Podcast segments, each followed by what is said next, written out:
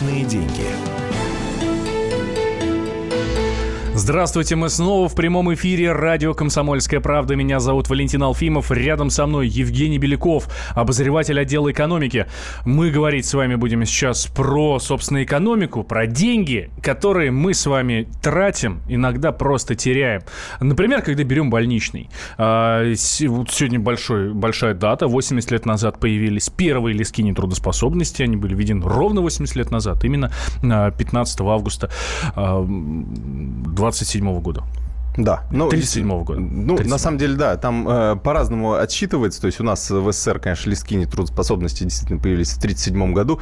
Э, как, видимо, я не знаю, может быть, это э, ссыльным выдавали как раз листки нетрудоспособности, и вот они уезжали. Как раз 37 год. Все, мне, мне кажется, все сходится здесь. Да. Но на самом деле идея э, появилась э, в начале 19 века в Германии. Там немецкий педиатр как раз придумал э, больничный для того, чтобы облегчить жизнь женщинам, которые не успевали совмещать работу и уход за больным ребенком. Ну, потом, конечно, это все дело трансформировалось уже отдельно, соответственно, были больничные, то есть, видимо, а, беременность тогда воспринималась как некая болезнь. Да? Ну, вот вообще-то, кстати, сейчас декретный, э, декретный это, это отдельно. Да, да э, ну, вообще он выписывается на бланке э, больничного. Угу. То есть это такой же больничный, просто немножко а, ну, да, да, да, вот. да. А, вы больничные берете, уважаемые товарищи, или нет? 8 800 200 ровно 9702. Очень жду ваших звонков, жду ваших сообщений. А, а сообщение надо присылать нам в Viber WhatsApp. Плюс 7 967 200 ровно 9702. Так вот, статистика показывает, россияне стали действительно реже брать больничные. Если раньше э, пользовались э, э, этой опцией, этой услугой, скажем так, чуть что, сразу раз, и все, больничный, э, ну, приболел, взял больничный, больничный, спокойно отлежался дома, вылечился, ну, в общем, все как положено. Сейчас такого нет. А, либо выходят на работу больные, ну, скажем так, когда еще можешь ходить, да, ну, ну да. там температура, угу. мы все это с вами хорошо знаем. Лучше я перенесу на ногах два дня там, да, но не потеряю в деньгах, либо э, договариваются, либо договариваются с работодателем, слушай, уважаемый товарищ, отпусти меня, пожалуйста, на пару дней, я отлежусь, а если это еще там четверка-пятница, например, да, я вот четверка-пятница плюс еще выходные захвачу, отлежусь, за четыре дня точно встану на ноги и а, продолжу работать. На самом деле, недавно читал как раз такую подборку самых э, дурацких запретов э, работодателя, ну, то есть там среди них есть есть не пользоваться различными, а, не пользоваться интернетом, например. Mm-hmm. Ну, в разных организациях разные свои запреты есть, там есть дресс-код, есть и, и так далее. Есть, э, есть определенная э, категория работодателей, которые запрещают работникам, ну, вот, например, по звонку брать больничный, да, условно. Ты звонишь начальнику, понимая, mm-hmm. что, например, проснувшись... Должен прийти обязательно больной, да? Да, должен прийти больной, показаться, что, смотрите, я действительно чихаю, да, и тогда тебя, конечно, посмотрев на тебя, ну, конечно, иди в больницу больницу, да, э, и так далее. То есть тут, конечно, такой вопрос доверия между э, начальником и подчиненным, и часто пользоваться таким, э, наверное, не стоит, но с другой стороны, я помню даже по нашему отделу, например, то есть мы, например, завели за практику, что лучший человек скажет, что я приболел, и я, соответственно, полежу сегодня дома, возможно, помогу вам чем-то, чем смогу удаленно, ну, через интернет, через телефон, может быть, каким-то советом, может быть, какую-то часть такой работы, которую он может выполнять, он сможет сделать из дома, но, по крайней мере, он не будет приходить и распространять бациллы по отделу, потому что, ну, в целом, если так стратегически смотреть, то это будет только в минус. Во-первых, он потом сляжет не на два дня, а на неделю. Во-вторых, еще и э, коллег половину э, перезаражает. В итоге часть отдела тоже потом э, придется лежать дома. Ну, естественно, это на производительности труда отразится в худшую сторону. Ну, смотрите, возвращаемся обратно в 1937 год. В Советском Союзе основным звеном медицинского обслуживания являлись как раз э, сельские врачебные участки. И справка о временной нетрудоспособности э, давала возможность э, тому самому больному не ходить на работу неделю. Больничный выдавался на неделю. Но здесь надо отметить, и сейчас это более чем актуально, вот такой вот больничный, вот такой иммунитет бил по кошельку гражданина, потому что зарплата во время его отсутствия на рабочем месте выдавалась по минимальной ставке. Mm, и да. сейчас, сейчас именно по этой причине люди не берут больничные. А, но при этом при этом а, особо отмечается, что а, вот в этом порядке, то есть в документе, в законопроекте, как сейчас бы сказали, в законе о выдаче больничных листов, а, там было четко прописано, что все заболевания, которые получены вследствие злоупотребления алкоголем, mm-hmm. то есть как то mm-hmm. травмы, по пьянке, uh-huh. алкогольный психоз, белая горячка, хронический алкоголизм не являются поводом для предоставления больничного. Угу. Без вот, этого. Да. А, как сейчас, вот э, смотри, нам уже слушатели... Мне, мне интересно, да, наши слушатели, как, давно ли брали больничный? Вот кто, кто после... Или как вообще у них на работе принято? Вот. Брать больничный или можно договориться? Вот нам пишут, больничный невыгоден, два раза в год и уволен, пишет нам слушатель. Ну, а. Вот у него, по всей видимости, вот настолько жесткое начальство. Я вот насчет что... трудового законодательства не знаю, это, мне кажется, нарушение. Даже не кажется, это точно нарушение. Ну, здесь э, трудовая инспекция вам в помощь. Трудовая инспекция очень ну, любит да. такие вопросы. Э, как сейчас рассчитываются больничные, спрашиваю я тебя, Жень, как у э, обозревателя, а, как у специалиста в да, этом деле? Я просто по радио боюсь, э, что запутаю э, всех наших слушателей в цифрах. А, ну, единственное, что, э, в общем, максимальный размер, на который может рассчитывать работник, это, в общем, 140 календарных дней, то есть не больше вот этого времени человек может в, в одном году находиться на больничном. То есть вот есть такие ограничения. Не два раза в год, как писал наш слушатель, а 140 дней. Вот. А дальше у нас эм, есть предельная, предельная плата, да, за которую, за которую максимальная плата по больничному листу, которая может быть выплачена работникам. То есть э, она составляет 28 520 рублей. То есть это максимальная плата, которую может вот человек получить, если он э, вышел, например, э, на 15 дней у него болезнь, угу. допустим. Вот. И э, это в течение месяца, да, это тоже такой максимальный срок в течение месяца. И 28 520 рублей. Вот то, что он может максимум получить. Естественно, если мы э, берем какие-то э, крупные э, предприятия и, соответственно, людей, которые зарабатывают больше, ну, опред... ну там, выше среднего, да, то им, конечно, невыгодно брать больничный, потому что если они совместят, лучше им два дня отлежаться просто так, или три дня, или, может быть, даже неделю договориться с начальником, это будет выгоднее, чем потом э, получать больничные, э, потому что они будут явно меньше, чем такая вот та зарплата, которую он бы получил. С другой стороны, он не выполняет никакую работу в этот период времени. Может быть, выполняет из дома, да, может быть, не выполняет. То есть здесь уже, конечно, такой э, договоренность с работодателем, но в целом, конечно, вот если смотреть со стороны работника, то в большинстве случаев брать больничный невыгодно. 8 800 200 ровно 9702. Берете ли вы больничный? Когда последний раз вы брали больничный? И э, если нет, то почему? Расскажите нам об этом. В 8 800 200 ровно 9702. Э, и э, плюс 7 967 200 ровно 9702. Номер Вайбера и WhatsApp, куда вы можете писать свои сообщения. Я, кстати, признаю, что давно, вот у нас здесь комсомолки, да, ты как раз говорил про отдел э, экономики, я могу сказать про радио, давно не видел человека, который на больничном. Который бы приносил вот этот лист да. как раз, да, и оформлял. Ну, может быть, не все об этом говорят, с другой стороны. Может быть. Э, есть у нас звонок э, от Дениса из Москвы. Денис, здравствуйте. А, добрый день. А, у нас на работе запрещено приходить больным. А, то есть, ну, с инфекционным заболеванием, скажем так. Угу. Ну, не то чтобы за какие-то специальные штрафы, но, в общем, нельзя.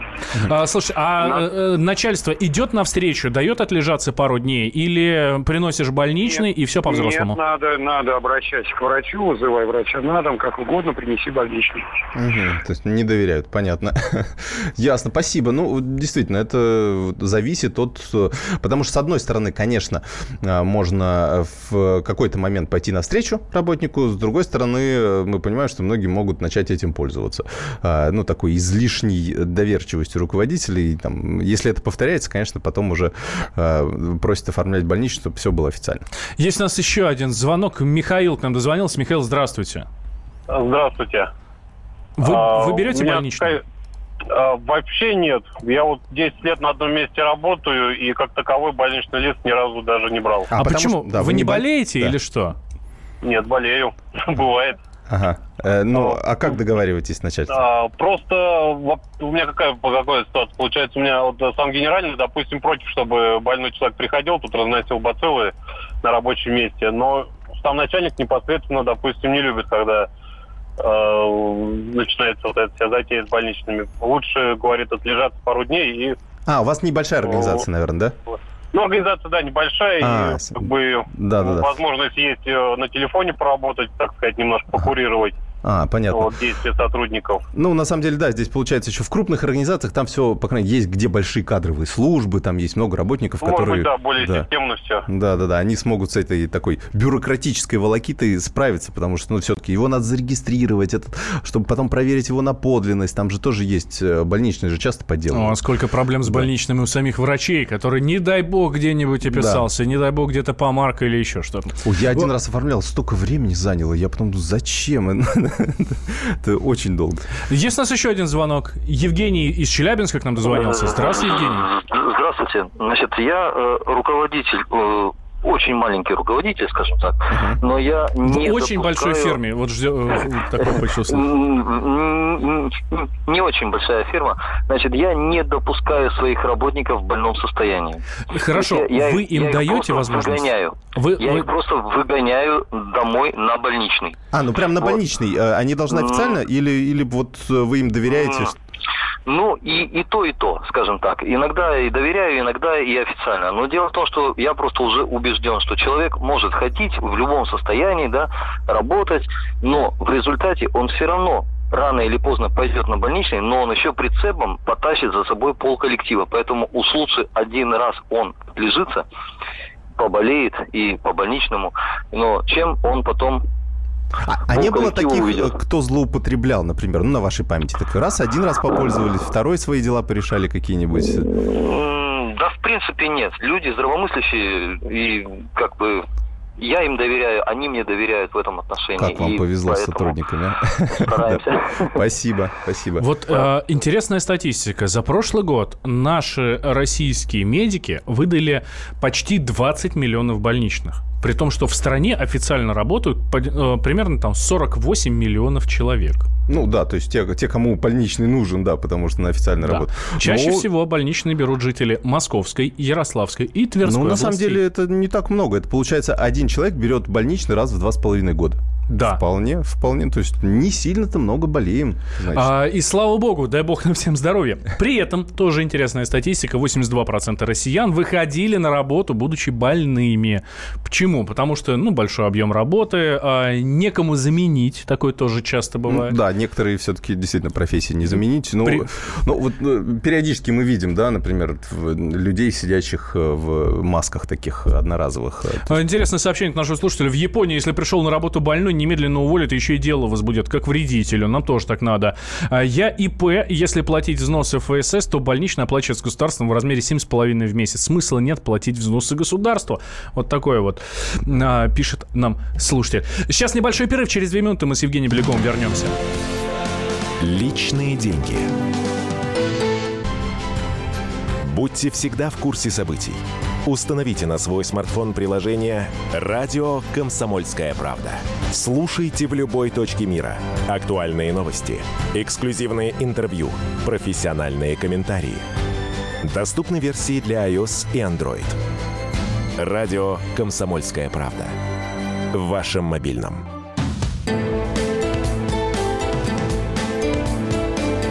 Личные деньги. Возвращаемся мы в прямой эфир. Радио «Комсомольская правда». Но если мы поговорили про больничные, как там можно потерять деньги, действительно, это невыгодно брать больничные нашим, э, нашим гражданам, россиянам, то, что там изменяются выплаты, действительно, теряешь деньги. Деньги еще можно потерять, даже не болея. А просто из-за того, что ты откладываешь себе на старость, на пенсию и так далее. Не государственные пенсионные фонды, которые привлекают ваши деньги, ну, собственно, вы им, как правило, деньги-то самостоятельно засылаете, да? Ну, все, что были деньги, уже заслали. В, в конце 2013 года накопительная часть пенсии у нас уже была заморожена, поэтому то, что там сейчас крутится, а, и на что такой дополнительный инвестиционный доход зарабатывается, то оно, так сказать, осталось неизменным, да, остальное сейчас уже, ну, добавок в эту систему пока нет. Пока. Ну, ну, потому э, что у нас... И, скорее всего, не будет, потому что систему так э, сильно заморозили, и плюс сейчас прорабатывается концепция так называемого индивидуального пенсионного а, капитала, который будет, э, по сути, заменять вот эту накопительную схему. Там планируют придумать ну, что-то такое, что а, могло бы, ну, по мнению властей, по крайней мере, сделать такие накопления какими-то более осознанными, да, у россиян. Потому что раньше у нас эти 6% забирали, и, в общем, как-то мы их не касались, особо никому они э, были не нужны, куча молчунов было, э, которые в общем, и не знали вообще, где их деньги находятся, как они инвестируются, зачем они нужны, смогут ли они их получить э, после того, как выйдут на пенсию. Сейчас вот эта система организуется. Но в любом случае, да, есть, есть статистика, то есть рынок сформировался, то есть там порядка трех триллионов рублей, если мне не изменяет память, может быть, сейчас уже даже чуть больше, скопилось за это время, плюс там же инвестиционный доход, плюс некоторые граждане, которые например, э, заключили контракт с этими негосударственными пенсионными фондами, они дополнительно какую-то еще э, денежку туда откладывают э, уже по каким-то своим индивидуальным программам. Вот так или иначе, если посмотреть на результаты работы негосударственных пенсионных фондов с начала этого года, ну, есть данные за первое полугодие, то некоторые из них действительно теряют. То есть э, теряют э, ну, разные, э, по разным оценкам, там несколько процентов, там от 2 до 5 процентов. То есть, И это очень солидно.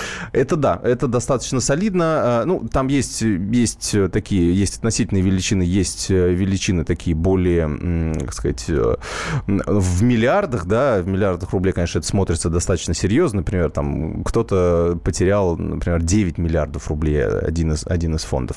То есть это в процентах может быть не так много, но вот в, в чистых деньгах это много. Что теряем мы? То есть, ну, клиенты, угу. допустим. То есть у, нас... ну, смотри, у меня лежат деньги э, в одном из фондов, который как раз потерял 7 миллиардов.